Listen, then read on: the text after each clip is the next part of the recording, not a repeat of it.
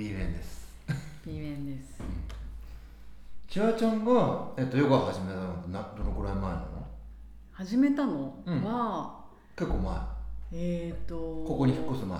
いやいやいやいやもう全然最近っちゃ最近です。三いやいやいやいやそのインストラクターが始めたことじゃなくてうん。なんだろう。ヨガ自体でしょ？そうそうそいや全然最近で8年くらい前じゃない？そうだね。うきっかけは？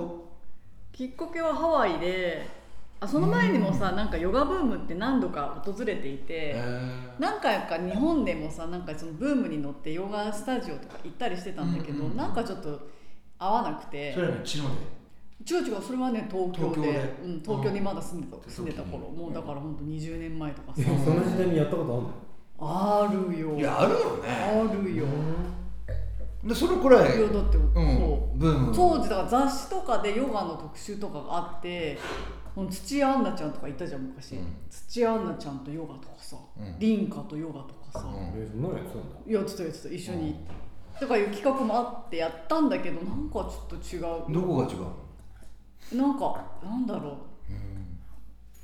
そうとにかくなんかちょっと違う合わないなって思って。でもヨガにはそう言ったっけお二人も言ってたよ。うにヨガには興味があるんだけど、私がやりたいヨガってこれかなみたいななんかちょっとしっくりこなかったのね。でハワイで毎年ハワイにね冬の間うん行ってるんだけど、その時にある年のハワイがめちゃくちゃ雨が多くて毎日雨だったんですよ2月。へで雨降っちゃうとサーフィンもできないし、うんうん当時私ランニングやってたんです走ってたの。あそうだよに出てたねの。そうだね。ハワイうんうん。そので前はなんか英会話にハマってたよ英会話？まあいいか走ってたじゃん。走ってた。のそうだね。な走ってた走ってた。で走雨降っちゃうと走るもできないでしょランニングも。ああそうね。でなんかやることないなと思ってヨガスタジオに行ったの。うんそれはハワイには結構ハワイのスあタジオ。るのいろいろ。あるあるいっぱい。いっあぱいああいっぱいっていうか当時は少なかったよ。何件かしかなかったよ。でうん。行ったらそこの先生がすごい面白い先生でハマっちゃったんですよ。女性の先生その時はねあそう女の先生。うん。もちろん男の先生も面白い先生いたんだけど、うん。そうなんかやっぱ日本のヨガと違ってやっぱりこうアメリカだからフィットネス要素が強くて。なんかそう日本のその当時のヨガはもうなんかずっと呼吸だけしてるとかなんか動かない。ずっと座ってなんか呼吸してみたいな。全然動かないヨガだったの。でうん。なんか私物足りないなって思ってたりしてて。そしたらハワイのヨガがめっちゃ動くんですよ本当に。それはエアロビに行っちゃったってことだよね。そうそう例えるならね。ですごい面白くって先生もノリノリだしでうん。音楽とかもガンガンかけて日本ってなんか宗教ミュージックな感じでさなんかヒーリングミュージックヒーリングミュージックだったりまあそれは別に否定してるわけじゃないんだけど 私的には合わなくてそれが。で向こう行くと本当にこうヒップホップとかさなんかいろんな曲でさうんやるんですよヨガをそれがすごい楽しくて。うーんそれでハマったんです。あそうなんだ。う。んそのね先生のねところで補足するとうん。今フィットネス要素があって達也さん言ったでしょ、うん。アメリカって昔あのネオンカラーが流行った時代80年代90年代でヒップホップじゃねえやなんだ。エアロビが流行ったでしょ。うん。このはいはいピーっていうはいコマネジリーホックとか履いてね。それそれそれ、うでそれで先生やってた人が世間的にエアロビクスが廃れちゃったのね。んうんうん。で仕事、うんうんうん。あエアロビクスが廃れたわけ、うんうんうんで先生たち仕事なくなったのね。そこに予報部門が来てみんな変わっただから根っこがみんなアスリートなるほど。日本のヨガの先生たちってそこからスタートしてるからアメリカのそういうものを見て自分たちにアレンジして、まあ、禅の要素っていうかな。なんかさっき言ったみたいに。なんかね。なんかねお大人まあインドの。そうそう。インドのまあそっち系かもしれないんだけど、ううん。俺も何度か付き合っててそれはね終わった後話したりするとやっぱ元エアロビの先生っていうのはほとんどんあ若い頃はエアロビガンガンやってなるほど。たねどの先生コートに。コートに先生が誰かは俺は覚えてないけど。あのそれこそ俺の好きなさなんたら先生。えセシリア先生はエアロビやってないでしょ絶対そうかな。セシリア先生はエアロまあビやかららないよね。あの先生は絶対違う。まあでもやっぱり体を動かしたいですよね。そのじーっとこう瞑想してるだけじゃなくてね、うん。私的にはね。うん。絶対。でその後すごいハマったから、うんじゃあ本本家行こうっつってカリフォルニアだからね。うん。あヨガってねインドじゃなくてカリフォルニアなんですあそうなんですか？いやいやいやインドだよインドだよ。いやいやルーツはね。うんただその商業的にヒットしたさせたのはそうまあコロラドのデンバーとかあの辺なんだけれどまあきちんと成功したのはカリフォルニアですよ。じゃあもうそこ行こうっつって行って毎日ものすごい通ってね。うん。ヨガの。スタジオへそうそう。一日俺も3回も4回も送り迎えしたの。え。いやワンブロックに必ず2軒ぐらいあるわけ。うん。へそれぐらい。で俺も何度かお付き合いで行ったけどホットヨガとか臭いんだよな。えあれなんだよあれ。臭くないです全然。要はサウナの中であなんかその、まあ、駆け足みたいなことやっちゃうからそれ掃除のおばちゃんがいないから多分タオルが変わってないんですよね。その臭い。臭いよね。ハーブとかじゃなくて？違う。あそっちじゃなくて汗臭い。体臭臭い。ガーリック臭いーどうですかその反論は？いや細細かいからね ね。ごめんねちょっと話のあれを折ったね。床が汚いとかさ。あ俺あの床汚いのダメ。うんなんか。話になるの嫌だじゃあじゃあインドなんか行かれないんじゃない？無理無理無理いかない、うん。行かなくていい。い行かない。かなくていい。それで何？そのまあいろんなスタジオがあるってことはそれぞれ特徴が違うっていうこと？そうそうそうそうそうそう。そうでヨガもなんかいろんな宗派があるんですよ。宗派？そうそうそう宗派があってやっぱそういう伝統的なヨ誰ガ々系誰々系みたいな。うん。誰々系そうそうそう、うん。あるんですよ。だからその宗派によって全然違うし。そういうのはなんか、えー、とネットとかでは分かる？前もってその情報を得られるわけ、そうですそうです。あそうなんだ。そうだから私はそういうところあんまり行かないからそういうところって？そのだからインドの伝統的なんだ。るスタジオにはあんまりこう近寄らないようにしてるんだけど。西岡さんさそういうだからインドの伝統系じゃなくてなんてもっとフィジカルでアクティブなところアクティブなヨガがあるって知知ってました？え？どうだろう？いやなんとなく。俺は初めてそういうのあそうですか？ううん。んなんかヨガってまあそんなにさ座禅みたいにじっとしてるわけじゃないとは思うけど、えだけどその、まあ、太極拳じゃないけど、うん。割とこうゆったりした動きなのかなって思ったんですよ。ーあの気の流れを作るみたいなね、うん。うん。うん。そう俺もそう思ってたんだけど最終的に彼女がハマったのはねハマったっていうかたどり着いたのがそそうじゃないんだね。あのもう超エアロビでダンベルとか持ってねそうあのあそこにダンベルいっぱいあるでしょ。滝のような汗をかく。ん。もうそれは俺ら世代からするとうん。もうエアロビにしか見えない。はいはいはでもヨガなんだけどよよあ。れもヨガだダンベル持ってねヨえそれはじゃあさ、えっそれやってと、るよね。どこ系なの？カリフォルニア系じゃない。カリフォルニア系。カリフォルニア系じゃない。なるほいど。うん、コアパワーヨガっていうスタジオ。それこそカリフォルニアもうアメリカ全土にもうあるスタジオがあってそのハワイにもコアパワーヨガスタジオ3軒ぐらいあって私はもうそこが大好きすぎて。コアパワーヨガっていうか、なんていうのそのジャンルが。ジャンルなの？うん。ジャンルっていう。ジャンルとかジャンルっていもうそれこそ音楽なんかもう鼓膜破れるぐらい。ガンガン。へガンガン。でもういわゆる昔のクラブよ夜の。わかるわかもうこう建物が揺れてる。もう建物が本当揺れるぐらいもうみんな飛んだり跳ねたりして。うん。俺はちょっとともうそういう土地じゃないなと思って無理だなめっちゃ楽しいそれがもう。何これめっちゃ楽しいみたいもうだからね道後開いて帰ってくる終わったら。な最高みたいな。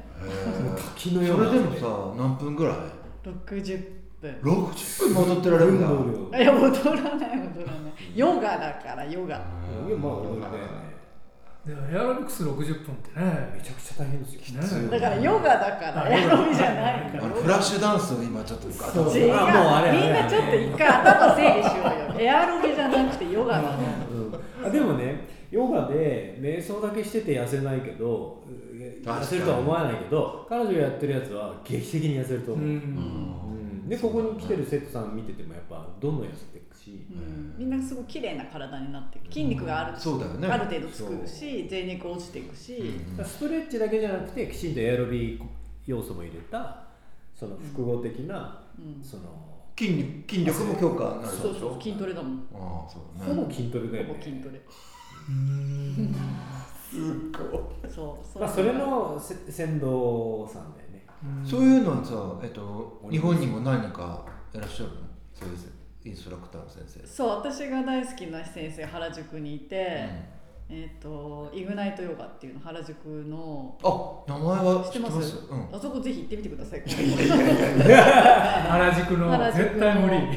そこのそうジュリさんっていうのが私大好きな先生がいて彼女はそのもともとハワイのカッパヨガでインストラクターやったそうからなんだ。名前はなんかね有名だよね。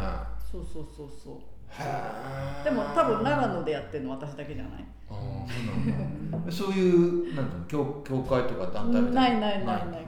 だから定期的にハワイとかお友達になった先生うち来てくれてそうだよね、うんやってくれてでうん。俺がご飯無理やり食わして。でもさキャオちゃんのさなんか SNS とかこう見ててね。でもそういう感じには見えなかったのよ。出してないですもんね。あ出してないんだその動画をうん。激しいやつを。うん。激しいやつみたいね。いやついていけない。ものすごい激しくて。そんなに。えそれさうん。子供とか好きじゃな子供どれぐらいの子供いだからね少年キャンプに来る子よ。えっとね結構動きが難しいから覚えるのは大変。踊りに近いかな動きが難しい中学生高校生ぐらいだったら楽しいちょっと待ってよ。かもしれない。こんなんやって飛ぶわけじゃないよね。うん、あいや動き難しくないけど。基本動作を覚えとかないと。ラジオ体操も小1小2の子ってできないでしこういう。ょあの NHK で朝型はあるの？あ肩うんまあまあありますね。るで先生の掛け声によって先生の真似するんじゃなくて掛け声でもう次の動作は理解しとかないとじゃあ早いからそのクラブで踊るみたいに振り入っちゃダメ？フリーじゃないんでああなるほど。先生が言ったことをきちんとやんなきゃいけない。私は縦乗りでみたいな。そういうんではない。そこまでフリーじゃない。ああそうなのねうんでも小さいね子でもあのダンスとかやるじゃないですかこうそうそうだからきちんと訓練を何度かやればいいけど、うん。今俺も頭の中エグエグザイルね そうそうそうそう。だから訓練をすればみんなエグザイルになる。けど初日はエグザイルになるね。えこれラジオ聞いてる人はもっと想像がこうだからそう、意味わかんないネクストになってると思うよ。うんうんダンスじゃないもんヨガだからさっきから何回も言ってるけど。エアロビでもないし。そえエアロビっていうのは何？ダンスなの？うエアロビってダンスでしょ。エアロビクスダンスええダンスじゃないの？エアロビあ確かダンスダンスエクササイズでしょあれ。そうだよね。うん。ダンスじゃないもんヨガ。へえそこがすごい。うん。まあちょっと難しいね。いやそんな難しく考えることじ例えばさゃないです俺自転車のプロなんいだけや想像どするだろうね。あそう。マウンテンバイクのプロだったんだけど一般の人はそれマウンテンバイクと BMX とロードバイクの違いがわからないのね。多分その話にしてわはかるよそんな。って思うけど分からない人は分からない。ロードレースの違いって言える？経理と何？ロードレースツール・ド・フランスの違いって。全然違うでしょ最高。最高。いやそれが答えなんだけどやっぱうんそれでじゃあ答えになってないんだよね。ああ一般の人は分からないわかんないよね。それそれ。俺らは、うん。あまりにも知識がないんで、うん。エアロビとヨガの違いがわかんねえとかちょっとバカにしながら言っちゃってるんだけど。いやいや別にバカにはしてないですよ、うん。いやでも彼女たち専門家にしてみたら、全然違うんだと。うん。へえそうだ。それは僕もちょっとなんだろう。今頭の中で想像しろってでもまあ一般的にヨガっていうとそういうその動かないヨガだったり割とスローな動きのヨガがまあ多分90%ぐらい95%ぐらいそういうヨガだから多分あんなダンベル持ってややるやってるヨガやってる人なんか本当に少ないんで少数派なんであってうん。圧倒的に、うんやっぱそうだよね、うん。そうそうです。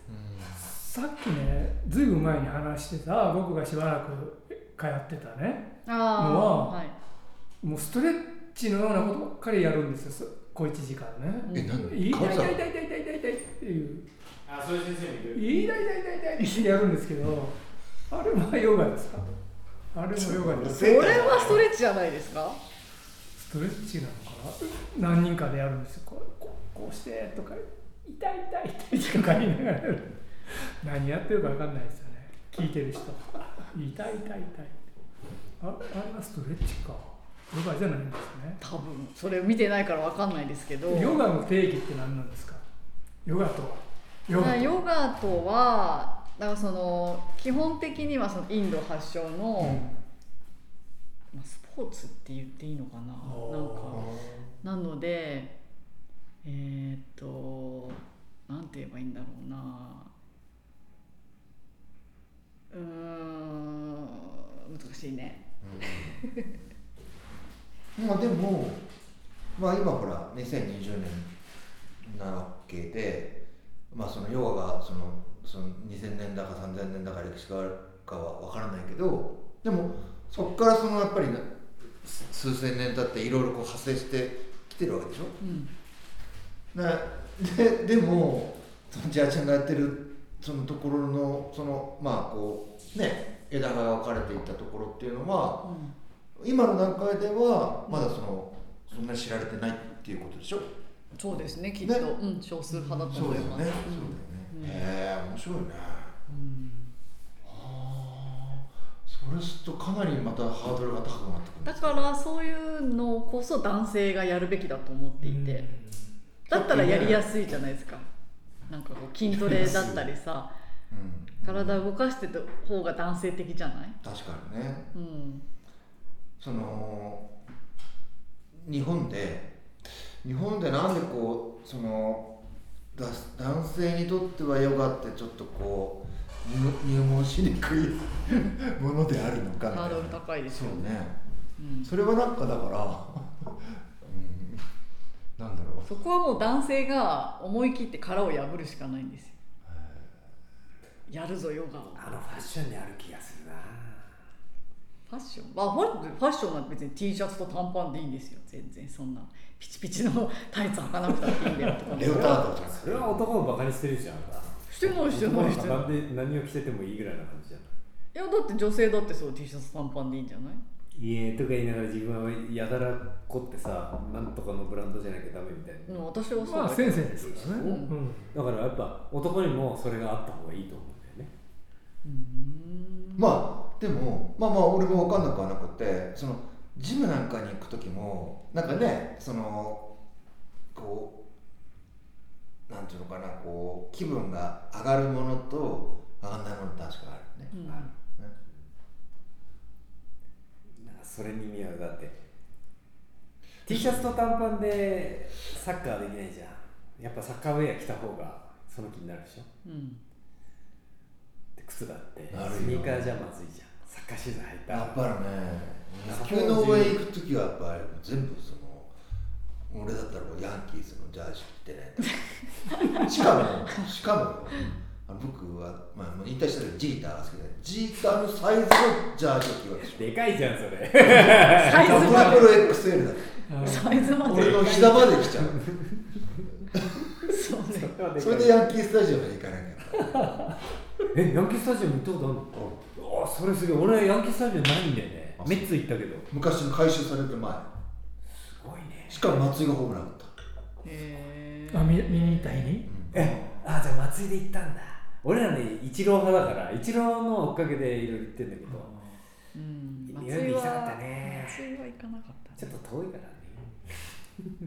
でも本当近いのって全然ヨガと関係ないんだけど本当近いんだよねうん。外野と、うん。そうね。うん。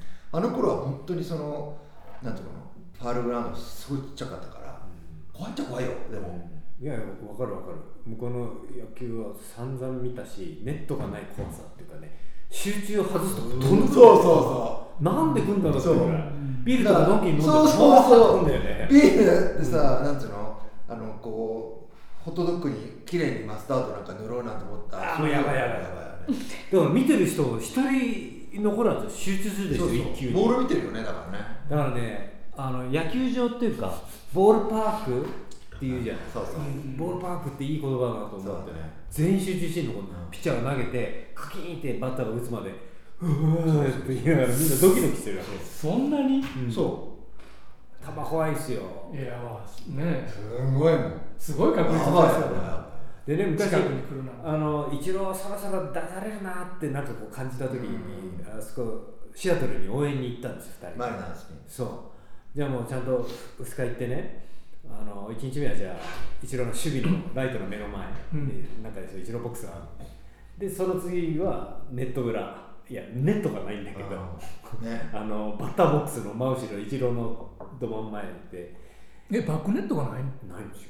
いやちっちゃいわ、うん。あの日本のバックネッ本当トっていう。一部よ。だから日本で一番上まであるんだよ。そう。だからファウルティップが一番怖いんですよ。ビューおーうん。すげえ怖いよね。あそれは怖いだからね、イチローの前に行くとね、イチロー専属のおじさんがいるわけ。まあ、いイチローのこのボックスに座るんだったら、イチローは声かけるのが嫌いだから声かけちゃう。写真を狙ってもダメとかね。で、ファールボールとかは、うこう飛んでくるし、イチローここ手出すから、この辺来てファールボールあんた取ったらダメとかね、いろいろなことをね、指図するんですよ。うーんだからそれぐらいうん近いわけ。で、ネットがないから。はいはいはいでそれぐらいあんたたちもゲームに参加してよっていうことを。そんそれで僕アメリカで見たことないですけどプロの球って怖いでしょ？速くちゃ怖いですよね。怖い。うんで日本はフェンスで囲われてるから怖いけど当たらないっていう安心があるんでのんきにこうビール飲んだからそのスターが近いのとさっきの達田さんのなんだジーターの服着ていくって近いのね。うんフィールドが近いからスターも近い。ので本当はすごく遠いんだけど。でその人たちが着てる服っていうのは重要でヨガにそれないじゃない。だから俺たち入れないの男は。あスーパースターがいてくれてヨガのイチローとかジータスーーがいた。らパースターいるの？いないんだよ多分。いるうーんないかもね。のなれば？なろうか。うん。なんか簡単じゃんそんないやだからヨガのイチローとか松井がいてなんかしょっちゅうホームランとかかけっこしてるのがいてでかっこいいの着てればさみんなそれ買うでしょ。そしたらそれ流行るんだようん。そしたらやりやすいと思う。確かにね。で今何 T シャツと短パンにって言われたらじゃあ裸一貫でいけってことでしょ。で胸板厚くなきゃいけねえかなとか 足は細くなきゃいけないのとかいろいろみんな考えてる。からいけないんですよ。イチローとかさジーターの隠れ身のあったらいやトリプル XL とかつっていけるわけ。それこそ石川さんなんかすぐ行くでしょ。行かないかな。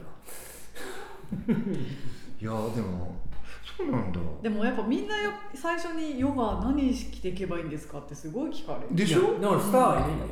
いやスターいりゃ簡単だと。思う同じ真似すればいい。それもうユニクロのスウェットでいいですよぐらいの。いや無理無理無理。ああなるほどそれテンション上がんないもんうんいやもちろんそうだけどだって最初からいきなりじゃああなたルルレモンでこれとこれ買ってきて着てきてねなんてさ言ったって誰も買わないでしょ。着ないでしょいや誰々さんのだからジーターの着てくればいいんだよって言われたらみんななんでジー。タあの何？アメリカなんかのそのだサンカルレアサンフランシスコは分かんないけど、そういうこうスタジアスタジそのヨガのスタジオってうん。うーんそこでなんていうの？T シャツとかそういうこう売ってたりするの？あ売ってます売ってます。えヨガウェアっていうのがあるわけヨガウェアあるんですよヨガウェアある？ヨガウェアブランドっていうのが何が違うんですか？機能的には。う動きやすかったりその体のラインがしっかり見えるから、うん。先生としては生徒さんの体の変化も分かるし、関節の動きとかなるほど。体のラインをチェックしやすいんで、うん。指導もしやすい、うん。で本人としては鏡があるから自分で自分を投影して見やすい、うんうん。そうそうだよね、うんだから機能的だしものすごくよくて。うん。これがね女子用しかない。男性用ヨガウェアってない。あある男性のインストラクターっているあるけどなんかこうダボっとしてるんだよみんなうん。ああそうだね。俺はやっぱね女の子みたいにピチッとしたの着たいのね。やっぱり。いやだってその方が動きやすいしこうフォームとかチェックしやすいのいや着ればいいじゃん。いやいやだから誰も着てないから T シャツとかでやって T シャツベロンってなったらさ今腹筋が腹圧が入ってんのかいや本人的には分かるよ。でも客観的に見れないのね。写真撮ってって撮ってもらうとビローンとした T シャツしか写んないのね。面白くない。まあでもそうなるとヨガに通う前にまず筋トレしてそうなんです体絞らないとね。いやいやだからジーターとか松井がいてくれたらうん。同じファッションでいけば。あのそういうそのなんていうの？その性的な動きじゃないヨガのスタジアムはていうかなこう鏡とかガーンとかあるわけ。うん鏡ありますね。やっぱあるうん鏡ある。うん。やっぱそれで自分の動きとかを見ていったりする、ううん。んまあで最初はポーズを取る時になんかいろいろ説があって鏡がない方がいいっていう人と鏡がある方がいいっていう人といるんだけど鏡がない方がいいっていう人はその例えば自分がまっすぐ立った時に自分がほんまっすぐ立ってるつもりなんだけどやっぱりちょっとどっか歪んじゃったりしてるでしょみんな人間ってさ左右均等じゃないから。うんだからそれを鏡を見ないでも自分がまっすぐ立てるようなもう軸をあちゃんともう見ないでも分かる軸をちゃんと作るように鏡がない方がいいっていう人もいればいやいや最初はちゃんと鏡を見て自分がまっすぐ立ってますよっていうのをちゃんとこう目で見て確認して、うん。それを自分の体に覚え込ませるためにもーうん。鏡が必要だっていう人もいるからまあまあ。どっちもありなんだけど。うん。うん。うん。うんでも私もあった方うん。楽だよね。がかな。チェックできる。チェックできるから。うん、へでもなんかあると集中できないとかっていう人もいるよね。なんか自分の姿見たくないっていうささっきの立沢さんだけど自分と向き合いたくないとかっていう人もいるから。俺ね去年の何月かな6月か7月に初めて腰痛になってほんでその歩くことにしたんだけどね。ただまあそのな梅雨明けして暑くてもうやめたんだけどスニーカーがあのくてやめたんだけどまあでまあ僕もほらバカだからいきなりその負荷とかをつけてたわけ。ああの重りとかつけて歩く。あえー、重りつけて歩いてたの？やっぱほら距離を歩くわけじゃないから。仕事率を増やしたかった。そうそうそう星ヒューマン負荷をかけたかったんだけどまあつっても2キロぐらいだよ。いやーね2キロっ2キロでかいてよ。大きいそうなんだよ。ねでかいんだよね。え1キロ1キロ。そうそう。えー、ででその時にま歩いてるじゃない？でも歩いてる時に一番気にしてたのがそのこうさっきチュアちゃんが言ったみたいにこう線線っていうかなんていうの？重心のね軸だよね。そうそうそう、ん。それね。それでこうなんだろう、まあ、こう天からこうその紐が引っ張ってもらってるよううんに歩くことをすごい意識して歩いてる、うんうんうん。そうそうそうそうそう。でもそうするとねうん。なんか、うん体のことよりも気持ちがすごい気持ちよくはなった。そうなんですよ。そこなんですよ。もうなんかもうヨガの真髄。そこですよ。まさにそれですよ。それを味わうために。その鏡のなんだけどそれよりも今は商店街歩いて「おこの焼き鳥屋さんうまそうだな」っていうのがね好きな散歩なんで。もう全然目的が変わってしまったまたその散歩のねういろいろあるからあの枝がこう分かれてる、うんでも歩くという目的は達してるからね、ん。歩くのは好き、ね、うん。で今も歩いてるんですか？歩くの好きよ。うん大体歩いてる。へえあの雨降るとは歩かないけど、うん。靴がねやっぱりあのまあ千代田君がね やってるその今最近ビーゴバヤフットってあのほらイギリスの靴だから雨にね雨のケアされてないでしょ。あのメッシュで穴がいっぱい開いてるから。イギリスで？浸水してイギリスでなんか大したの降らないじゃん。やっぱ日本と比べると。パラパラっと降るからさ。ああそうだね。イギリスの車もさそうダメだね。水に弱いでしょ、へえうちの。あ確かにね。でも雨降んなければ大体五木が塾に行く夕方くらいを散歩する。やっぱあの靴履いていくんですか？そう。うーん。すごくいい。穴開いてるあでで晴れてる。晴れてるうん、あの雨が小さ小雨ぐらいの時とかはね、うん。うん。いいですよ。すごく。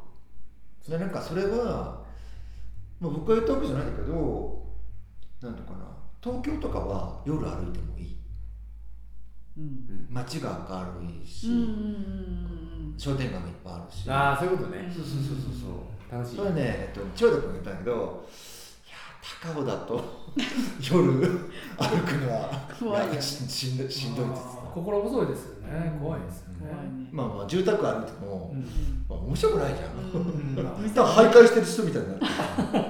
そうね、うん。目的がねそうそうそう。ちょっと違うというか世間の目が変わるかもね。それはね、まあ、楽しいの。だから、うん、いろんな商店街歩いたり東京は楽しそうだな歩いて東京歩くのさ中原さんも今めっちゃ歩いてますよね。あ本当、うん。あそうなんだ。すごい歩いてる。へー。いやしかもすごい痩せたじゃないですか。そうだよねそうだから私すごい痩せ痩せてどうしたんですかって病気したんですかとか思わず聞いちゃったらいや毎日散歩してるんだよって言あって。そうなんだ。へすっごい歩いてますよ、えん。なんか俺も中原君も最近はズームで会議するから、なん。かズームで見てて俺ズームの鈴来たなって思って、うん。この間会った実物だったもん、うん。そうだったね、うん。そうなんです。びっくりした。え ズームで会議？やっぱと東京の人は都内でみんなズーム会議？なかなか合わない。うんそうだそれねは楽じゃんねだってね。ズームだって短くなるよね。そりゃそうだよね、うん。移動がないしねまず。ていうかね余分な話が余計な話しないから確かねそうね、うん。いきなり本題から入ってそう。終わったらじゃあ。終わっちゃうから、でもね僕はえっとこのラジオねえっとそのちょうど3月くらいから始めたのね。僕は無駄をしようと思ってるんですよ、あいいね。無駄、うん、だからだんだんリモートになってくるとその無駄がなくなってくるじゃん、うん通勤という無駄もなくなるし、うん。無駄な会議とかもなくなるし、ん。すごい無駄がなくなってくるなってうんうん思ってて、それすごい僕のラジオは無駄だらけだから。無駄な会話だよねね。だって聞いてる人たち無駄な時間をだ 費やされてますよ。無駄っていいかなと思って僕の散歩無駄なんですよすごく。そんなにこう健康を意識してるわけでもないないし。うん。でも無駄がないとつまんないかなと思って、それ言っちゃったらさ俺の人生無駄しかない。そうかな。無駄。だって結構無駄を排除してるような感じがいやそれ本人的にはね。でも俺がいて国が変わるわけでもない。し世界平和が訪れる。わけでもないそれは言い出すとでも。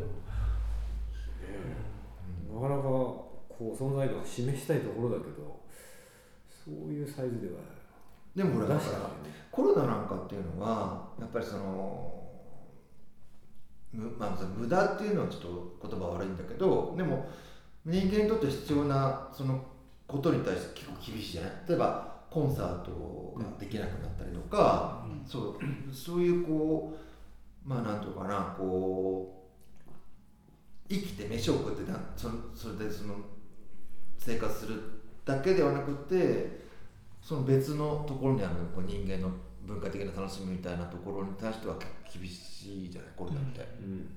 そのまあ人と人とがこうねその一緒になれないからみたいな、だからまあねそういうことをすごく考えるけどね。コロナってね。結構時間があったじゃないですか今年。何ヶ月か、なんか本当にいろんなこと考えましたよね、いろんなこと考えて考えるのに飽きてすごくこうなんか前向きになったあそう。か、うん。それは素晴らしいですね、うん、なんかすごくリセットできてよかった。どのくらいが転機になったとやっぱり本当に出出れなかった時期があったじゃないですか、うん。ずっとあの家で。大阪もロックダウンになったんですか？なりましたなりました。たで嫁さんと二人っきりでずっと。本読むかネットフリックスフリックス。みたいなね。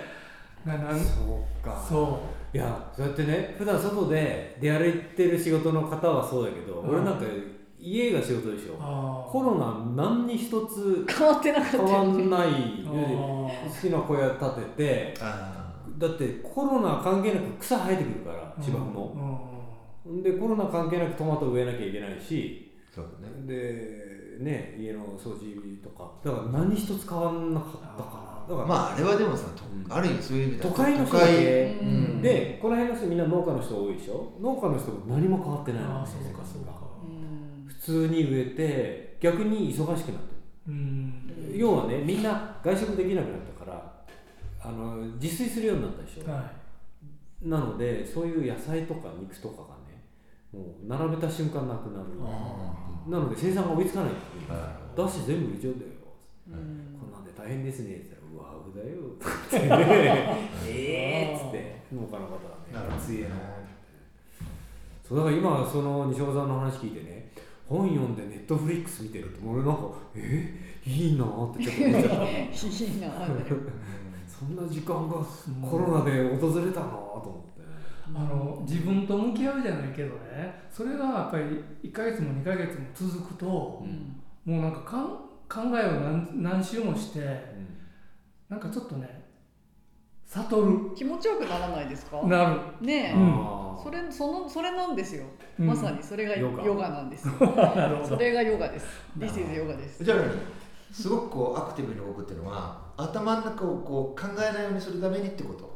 そう私の場合は。それはいいよね。動いて動いてもトランス状態みたいになって何も考えないみたいな。それはいいかもしれない。ああー。じゃあ自転車乗るいやだからそれは自転車に乗ってくださいダン君は、俺毎日乗るかうん、私は自転車乗らないから言いますーあのね僕アマチュアサッカーしてるんですね深夜のね。はでロックダウンの間はできなかったんですよ、いあーそうですか。で面白いのはうんコンタクト1ヶ月ぶりぐらいにあ集まると、うん。40回った50回ったおじさんがねはしゃぐんですよ。大声で嬉しい。んだやーとか言うていつもと違うあじゃあいい効果なんだそれは。そうそう。フレッシュになったってそうそうそう。だから。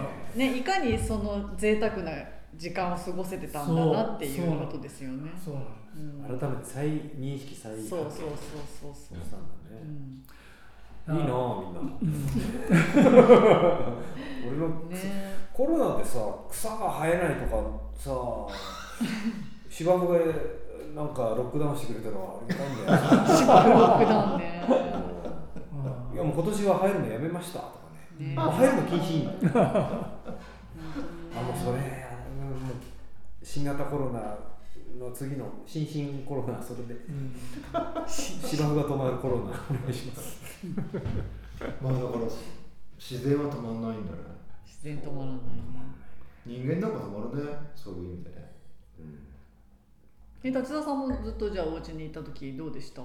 だからさほらこの4人でと4人とかもっといたけど徳島に行ったじゃない、うんうんあの頃はあれ1月？1月の頭とか中旬ぐらいでしょ？あれ。そっか。あれ？あそうだ。あ帰下旬ごめん。下旬ぐらい帰って帰ってきてそう下旬だ。そうジョインしたでしょ、うん。であそうだね。あの時なんかはタイにタイに今行ってたかもしれないけど中国のそのねでそのコロコロナその新型コロナっていうのがっていうのは多少ニュースでやってたけど。やってたやってた。うんだけどまだその渡航制限が禁止されてないかったのうんで、そう。認識もなかったしそう。だって2月に私たちパリ行ったもんね。そう。そうそうじゃん。そうあの後パリ。そうだよね、その後ハワイに行ってそうそうそうそう。結構いろいろ行ったね。ね。いやでもねタイ実は帰ってくる時は空港は騒然としててどあのねマスクじゃなくて軍が使うような毒マスクみたいなのみんなして空港職員が。こういうね。だからテロが起きたんだと思ったああそのコロナっていうものが中国でなんか新しいインフルエンザっていう、変な情報あったけど、それとタイの目の前にいる軍服着た人がすごい大ような顔格好したのとね結びつかなくてテロだテロだテロだとあ二人で大騒ぎというかちょっとはしゃいでたであの頃はすごくそのだからそれそういうそそれが日本にこう、まあ、入ってくるというか、うん。特に、まあ、日本だけじゃなくてその欧米のああいうこうねその大変なことが起きるってちょっと予想ができなかったんで、そうね。だから普通に2月のスケジュール3月のスケジュールとか4月のスケジュールとか5月くらいまでかなこう組んであったわけ。うんうん。でそれが突然2月の後半ぐらいかね。あのちょうどその僕らユナイテッドアローズでそのちょっとそのスウェットシャツのそのイベントをやったんだけど、うんその頃にそのそういうことになってうん。で全てそこから飛んだから、うん。まあ、3月からだね。でうん。五木なんかも学校が休校になったりとかああそうしてで東京ロックダウンみたいな。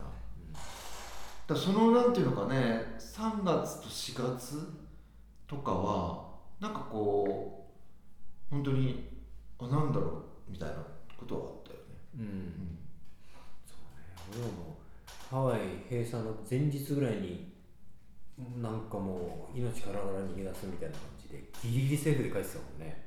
うん。飛行機も最終便ぐらいその。時はだからその帰ってきても隔離されたりとかしないない。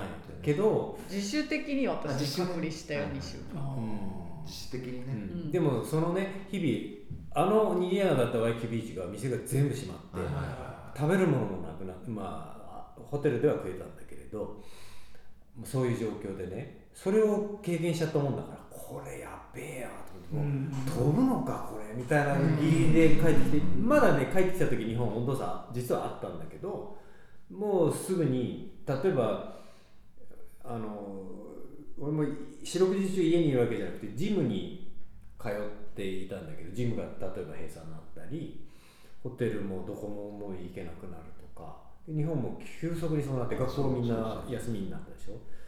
でいつもの定例のレッドブルの例えばワールドカップの解説とかも全部吹っ飛んだ、なくなっちゃう。そのイベント自体がなくなったからね、まあ今やっと再開してるんだけど。だから計画っていうかね当てに当てっていうかな自分の中で想定してるこういうスケジュールを。そうそうそうそうそうそれはあるかでその時にだから結局何もすることなかないじゃない、うん。で僕はラジオを始めたんですよ。ななるほどね。でこれ毎週やってたのでだから自分の一つの新しいリズムっていうのはできえー毎週？たので、へえまあ最近ね2週連続で休むこととかあるんだけどそ毎週やっのてたんだ。それは毎週やってるんですよ。基本的には。だからそれは結構そっか俺何か新しいこと始めたかな何もしてない。もう十分いろいろ何もしてない。もうこれ以上うん。逆に引き算の方がいいと思う。そう。いやジム辞めて今家にジム作ってる。あだからこのコロナで機材が入ってこない。うん。3ヶ月待ちぐらいにいまして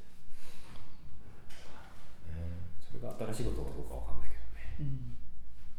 アカデミックなことじゃないね。まあでもほら小屋建てた。じまあゃん団子屋これは立って団子屋団子たね屋コロナ関係なしに一気に立てちゃったね、まああれはコロナがあってもなくても建てただろうけど。ね力技だよね。あただコースが未完だね。あそうだね。まだできてないね。思わぬ自然災害とか大雨で。まあそこにはなかなか。勝てしてますねそっかそっか。コロナで何かを始めたちょっと私オンラインレッスン始めたよ。確かあ本当に？にやってる、ズームで。それどうやってやるの？ズームで。ああいいねうん。面白いよここで。だから家全部掃除しなくてここだけ掃除して。で俺ここでプラプラそれは自主的に、えっと、よ生徒さん呼べないからってこと？そうそうそうそうそう。だよね。そうそうそうこう密になるでしょ？うん。別にねうん。で当然誰も来たくないからね密なとオンラインで。なるほど。すぐやってたあそれはいい時代だね。そう。で自分もハワイの先生のさヨガのクラスをズームで受けれるからなるほハワイに行それは近づいたよね。も いいんじゃない？ってなっちゃうね。ね。確かに。どそういうことがね、確かにね。そういう意味での方がいいよね。フィールドがさ自宅でもできるじゃん。平らなところがあればね。自転車はズームレースあでもあるでしょいやいやズズームのレズームじゃないけどオンラインのレースっていうかみんなの壮行会すごい流行ってでねやってるよね。まあそれは好き好きだもんね。俺はリアル派だからさ山行きたい派そうね。行くけどね。そっかやろうと思えばできるんだねうん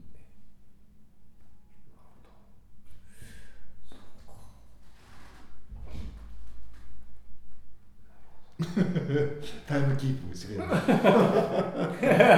さすが監督だ。監督。気になる。でも石岡さんのその本読む時間とネットフリックスの時間っていうのはやっぱちょっと衝撃じゃないけどとても新鮮だな。でもそういう人多いんじゃないですか？やることないんですもんうん会社に行けない自分に当てはめてね、えっていうかこのコロナを経験しない生涯を終えた人はそういう時代が訪れる間もなく人生を終えるわけでしえょ。そう。だからそれができた人ってコロナ様々じゃないかな。あのねまあちょっと待ってください。じゃあそれ。不謹慎だけど。あのやりますからね。次。次